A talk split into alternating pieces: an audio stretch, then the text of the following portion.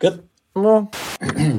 dum, dum, dum, Jede Woche die wichtigsten Nachrichten. Ja. Hätte Varidati Journalismus. Ja, natürlich schaust du ein bisschen aus, als hättest du eine Disco-Kugel daneben hängen. Was soll ich machen? Ich kann halt nicht in ein Erdloch arbeiten.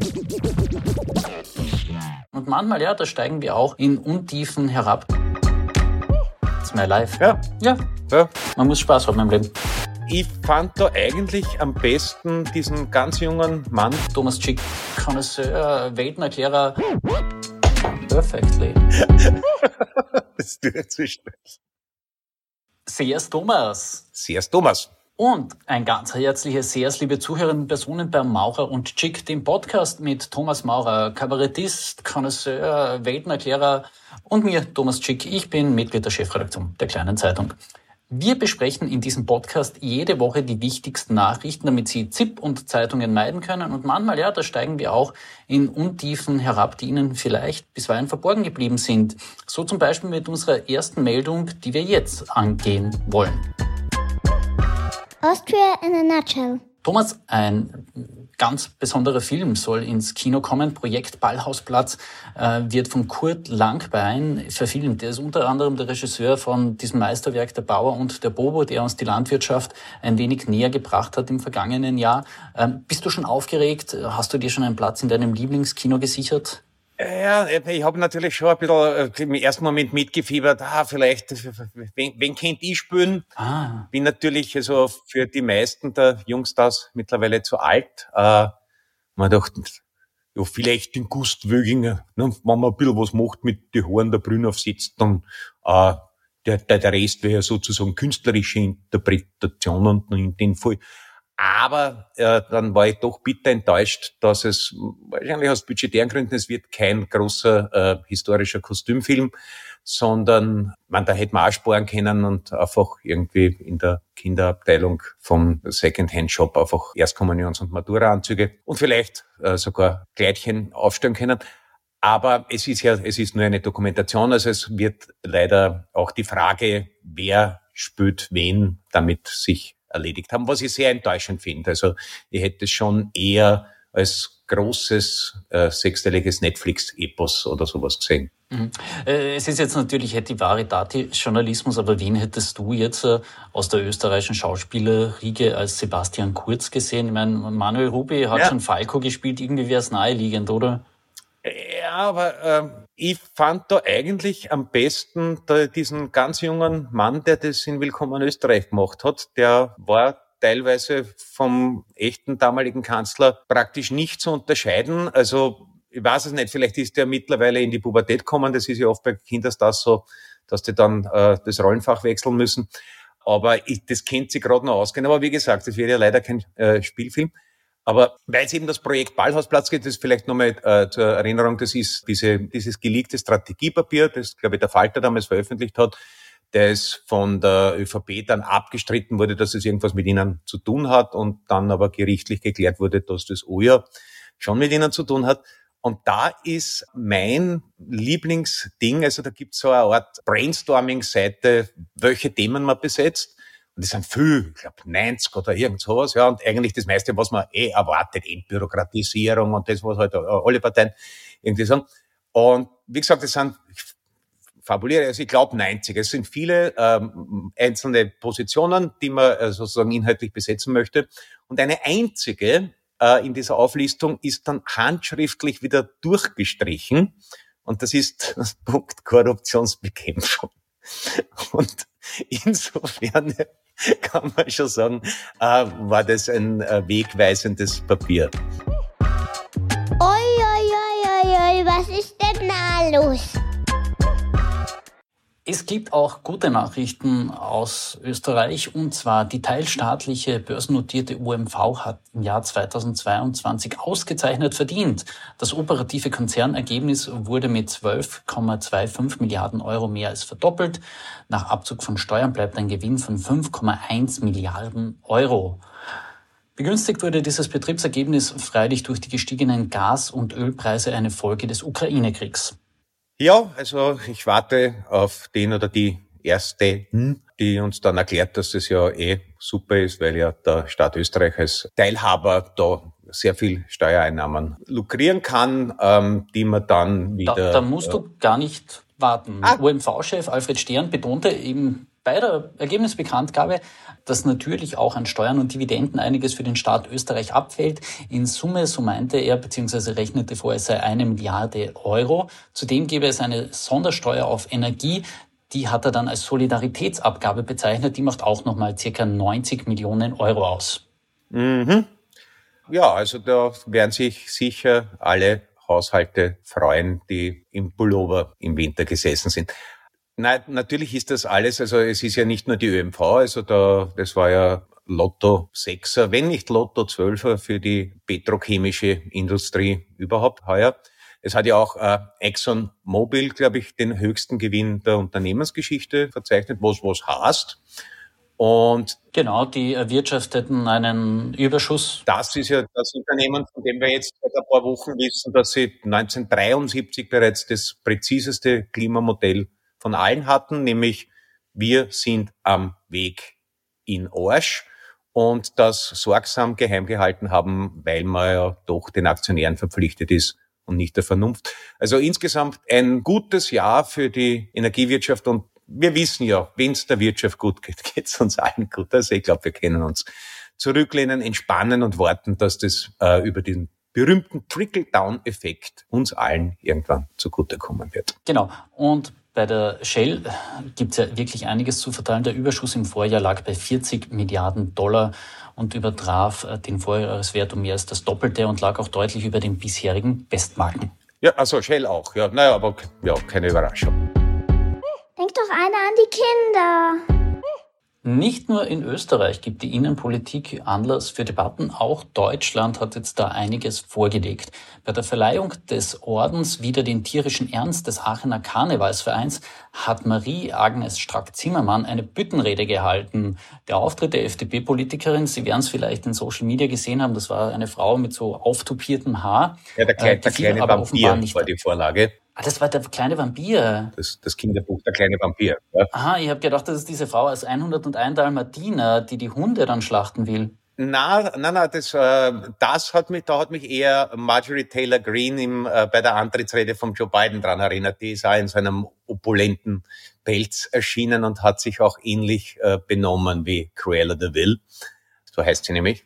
Cruella de ah, Vil, Cruella de Vil. Aber ich hab viel Disney schauen müssen. Ich habe drei Kinder. Ähm, zurück zu Agnes Strack-Zimmermann und äh, dem kleinen genau, Vampir. Die, die hat jetzt ein bisschen ein Beef mit ihren männlichen Kollegen, allen voran Friedrich Merz, Chef der Christdemokraten in Deutschland.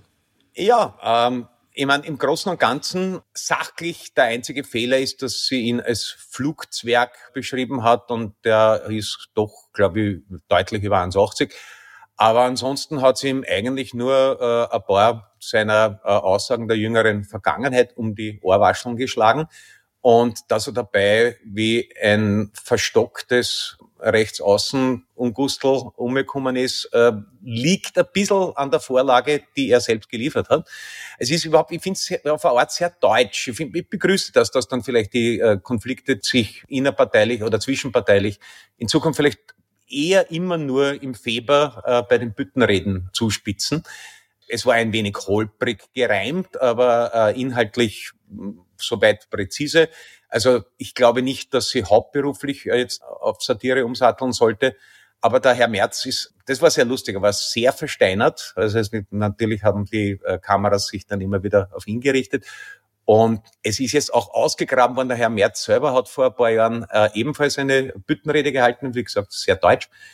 Und die hat dann so Sachen beinhaltet, wie man kauft es günstig das Elsass zurück, weil äh, Frankreich ist eh so äh, äh, wirtschaftlich müssen die das dann günstig hergeben, weil in Paris, glaube ich, schon ein Kalif aus Marokko regiert oder also so eher etwas, was man aus der AfD-Ecke erwartet hätte. Und das Allerlustigste ist, dass er diese Rede auch noch äh, gefladert hat. Und zwar ist die ursprünglich als auf einem Satireportal erschienen und war ein fiktives Interview mit dem äh, Bundeskanzler Heinrich von Pierer, der damalige Siemens-Manager, der dann im äh, Korruptionsskandal untergegangen ist und war eigentlich die satirische Zuspitzung eines äh, herzlosen äh, Wirtschaftsmonstrums, wie er sozusagen äh, Deutschland regieren würde. Und der Merz hat sich davon offenbar so angesprochen gefühlt, dass er gesagt hat, na, das nehme ich. Also das sind schon sehr lustige Dinge. Trotzdem sollte man darüber nicht vergessen, dass Fasching eigentlich ein Wahnsinn ist und ich nehme das wieder zurück. Es sollte die Büttenrede, glaube ich, nicht über ihren bisherigen Bedeutungsstatus hinauswachsen. Aber du warst ja sicher als äh, kleine Zeitungsjournalist, du hast doch sicher öfter mal beim äh, Villa-HV-Dienst geschoben. Ja, ich äh, erzähle diese Geschichte auch immer wieder gerne. Ich habe einige Jahre lang unser Villacher Büro geleitet. Und eines Abends bei einer Faschingspremiere ist es mir passiert, da ist ein Zahn gebrochen. Und nochmals Dank an die FPÖ-Vizebürgermeisterin Wally Rettel, die mir dann mit Tabletten ausgeholfen hat. Es war ein sehr interessanter Abend dann. Der Zahn ist gebrochen, weil du die Zähne so fest zusammenbeißen hast müssen, um die Veranstaltung zu überstehen oder einfach Zufall. Boah, würden wir jetzt einen Videopodcast machen, könnte man mein Gesicht sehen und die hätte mir gerade wieder auf die Zähne gebissen. das müsst ihr erfunden haben. Der Quatsch kann ja eigentlich nicht wahr sein. In der Steiermark hat sich in den letzten Jahren etwas zugetragen, was äh, wirklich in der Dimension und ihrer Tragik gar nicht richtig äh, noch erfasst worden ist. In den letzten zehn Jahren sperrten nämlich rund jedes dritte Gasthaus zu. Also insgesamt 500 steirische Traditionsgasthäuser sind für immer geschlossen. Das wirkt sich jetzt natürlich auch auf die Dorfgemeinschaften aus. Und der Tourismusboss in der Steiermark hat nun einen interessanten Vorschlag. Man solle am Sonntag nicht nur den Mitarbeiterinnen und Mitarbeitern mehr bezahlen, sondern auch von den Kunden mehr Geld für Schnitzerle und Co. verlangen. Seit wir Cooking Comedians geschaut haben, wissen wir natürlich alle, dass du bestens informiert bist, was die österreichische Gasthausszene anlangt. Was haltest du von diesem Vorschlag? Naja, also es gab ja bisher so etwas wie eine Mischkalkulation in der Gastronomie. Das hat sich eigentlich bewährt. Also, dass man jetzt nicht, weil ansonsten könntest du ja auch gleich inflationsinduziert oder das an die Warnterminbörsen koppeln. Also wenn die Schweinebäuche gerade fallen, äh, ist dann das Hemmendex indiziert billiger und wenn der Weizen steigt, kostet es Semmel mehr. Also das erscheint mir nicht so wahnsinnig sinnvoll. Dass es auch die Steiermark erwischt, ist, glaube ich, kein Wunder, weil das ist halt ein österreichweites Phänomen. Und insbesondere am Land hat es halt äh, mit den Segnungen der österreichischen Flächenwidmung zu tun, dass jetzt halt jahrzehntelang die jeweiligen Bürgermeister auf Teufel komm um für die Gemeinde was zu tun, irgendwelche Outlets am Kreisverkehr vorm Ort äh, gepusht haben, sie dann gewundert haben, dass die Dorfkerne aussterben, weil man ohne Auto halt nichts mehr kriegt und wenn man schon im Auto sitzt, dann isst man halt gleich dort was. Und das ist wahrscheinlich nicht gut reversibel zu machen, weil auch wenn diese ähm, Agglomerate da irgendwann einmal aussterben sollten, wie in den Vereinigten Staaten, weil alle nur mehr über Internet bestellen, dann lassen sie sich die Pizza wahrscheinlich auch kommen. Also da ist schon einiges an Verheerung passiert, was jetzt nicht unbedingt mit dem Geiz der Kunden zu tun hat, zumal ja Reallohnsteigerungen so in den letzten Jahrzehnten auch nicht die Norm waren. Hast du dir jemals überlegt, ein Gasthof auszusperren? Äh, selbstverständlich immer wieder und äh, bin immer wieder davon abgekommen, aus Vernunftgründen weil ich glaube, es ist erstens einmal ist es, ist es ein harter Job. Also ich habe einmal ähm, Interesse halber in einem, äh, also Taubenkobel damals eine Woche sozusagen als Bugel volontiert. Und das ist äh, ein harter Job, den du nur mit einem gewissen Enthusiasmus äh, durchstehst, also zumindest wenn du auf eine gewisse Qualität Wert legst. Und dann ist es halt wie bei allem. Also Arbeit ist mittlerweile halt teuer. Also wir haben, glaube ich, drei oder vier sehr gute äh, Köche und Restaurantbetreiber fast wortidentisch bei verschiedenen Gelegenheiten gesagt, an sich müsste das Special deutlich teurer sein wie das Filetsteak, weil fürs Special brauchst du dann Koch und viel Arbeit und fürs Filetsteak kannst du eigentlich einen Ofen richten. Und das ist halt bei vielen Dingen das Grundproblem. Ja. Einmal tief durchschnaufen vor dieser Nachricht. Ein Thema, das jetzt eigentlich zu ernst ist für Witze, das wir aber dennoch besprechen müssen, weil es eine Dimension erlangt hat, die eine Kommentierung rechtfertigt, ähm, ist das Erdbeben in der Türkei. Am Montag erschütterte ein Erdbeben einen ganzen Landstrich, der halb so groß ist wie Deutschland, im syrisch-türkischen Grenzgebiet. Stand Donnerstag 10 Uhr sind 16.000 Menschen dabei gestorben. Noch immer werden Leichen und in ganz seltenen Fällen auch Überlebende geborgen. Und da kommt Udo Landbauer ins Spiel, Obmann der FPÖ Niederösterreich. In einem Posting polterte er dagegen, dass es jetzt drei Millionen Euro von Herrn Kogler, gemeint ist offenbar Vizekanzler Werner Kogler, für die Türkei geben würde. Der Freiheitliche sagte weiter, wann endlich wird mit derselben Euphorie Geld für die von der Preisexplosion und die in Armut getriebenen Österreicher ausbezahlt. Er sagte weiters, es muss Schluss sein mit Millionengeschenken an das Ausland. Faktisch ist diese Aussage insofern falsch, weil das Geld aus dem Auslandskatastrophenfonds kommt, den Außenminister Alexander Schallenberg verwaltet und der ist eigentlich genau äh, für Katastrophen in dieser Größenordnung und Dimension vorgesehen. Ja, also erstens kann man mal festhalten, dass es wahrscheinlich äh, keine Naturkatastrophe gibt, die nicht durch Politik noch verschlimmert werden kann. Also vor Ort nutzen ja gerade der Herr Erdogan und der Herr Assad die Gelegenheit, äh, vom Erdbeben zerstörte Städte fertig zu bomben. Und der Herr Landbauer ist natürlich im, im Grunde, also in der Grobheit und unverstellten Schlechtigkeit und Charakterverdorbenheit ist es vielleicht sogar für das, was man aus der FPÖ-Ecke gewohnt ist, überraschend aber von der Richtung nicht. Also es ist ja ein, ein, ein seit Jahrzehnten anhaltender Kampf, dass man die Grenzen dessen, was man sagen darf, ohne von jedem anständigen Menschen geschnitten zu werden, in Zukunft immer weiter rauszuschieben versucht. Das ist eine Strategie, die es weltweit gibt. Auch bei den die Republikaner sind da im Westen sicher am weitesten gekommen, damit die amerikanischen. Und über das Innenleben des Herrn Landbauer hat man sich vielleicht vorher schon keine Illusionen gemacht. Also der sicher auch sich nicht nur im germanistischen Sinne, wo ja das Proto-Persische als die eine der Wurzeln des Indogermanischen gilt und daher die Perser Arier sind. Also ich glaube, der versteht das dann auch in einem äh, weiteren Sinn und fühlt sich deswegen praktisch zum österreichischen Edelmenschentum doch auch genetisch berufen. Dass es so widerlich ist, wie es nur sein kann, liegt auf der Hand. Ob damit vielleicht doch einmal der Bogen überspannt ist, wäre zu hoffen, weil man nicht vorstellen kann oder zumindest nicht will, dass tatsächlich diese äh, fast 25 Prozent der Niederösterreicher, die dem Mann ein Kreuzzahl gemacht haben, auch diesen verachtenswürdigen Irrsinn inhaltlich unterstützen. Aber leider hat die Erfahrung der letzten Jahrzehnte gezeigt, dass man sie irgendwann einmal gewähnt und daher diese Strategie letztlich aufgeht. Ne? Da kommt dann immer meistens noch eine halbwache Entschuldigung, die meistens rhetorisch ein bisschen Augenzwinkern drinnen hat, dass man das jetzt eh halt macht, damit sie nicht alles so aufregen. Ist nicht das erste Mal, wird nicht das letzte Mal bleiben. Und ansonsten ist das größere Problem natürlich das der, der Menschen, die da in vollkommen zerstörten Ortschaften leben.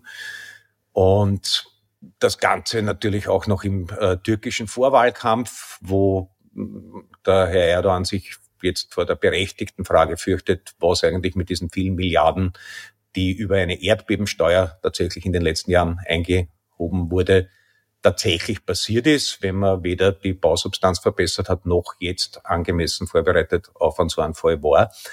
Ähm, wie gesagt, keine, kein, keine Naturkatastrophe ist schlimm genug, als dass die Politik es nicht noch ein bisschen übler machen könnte.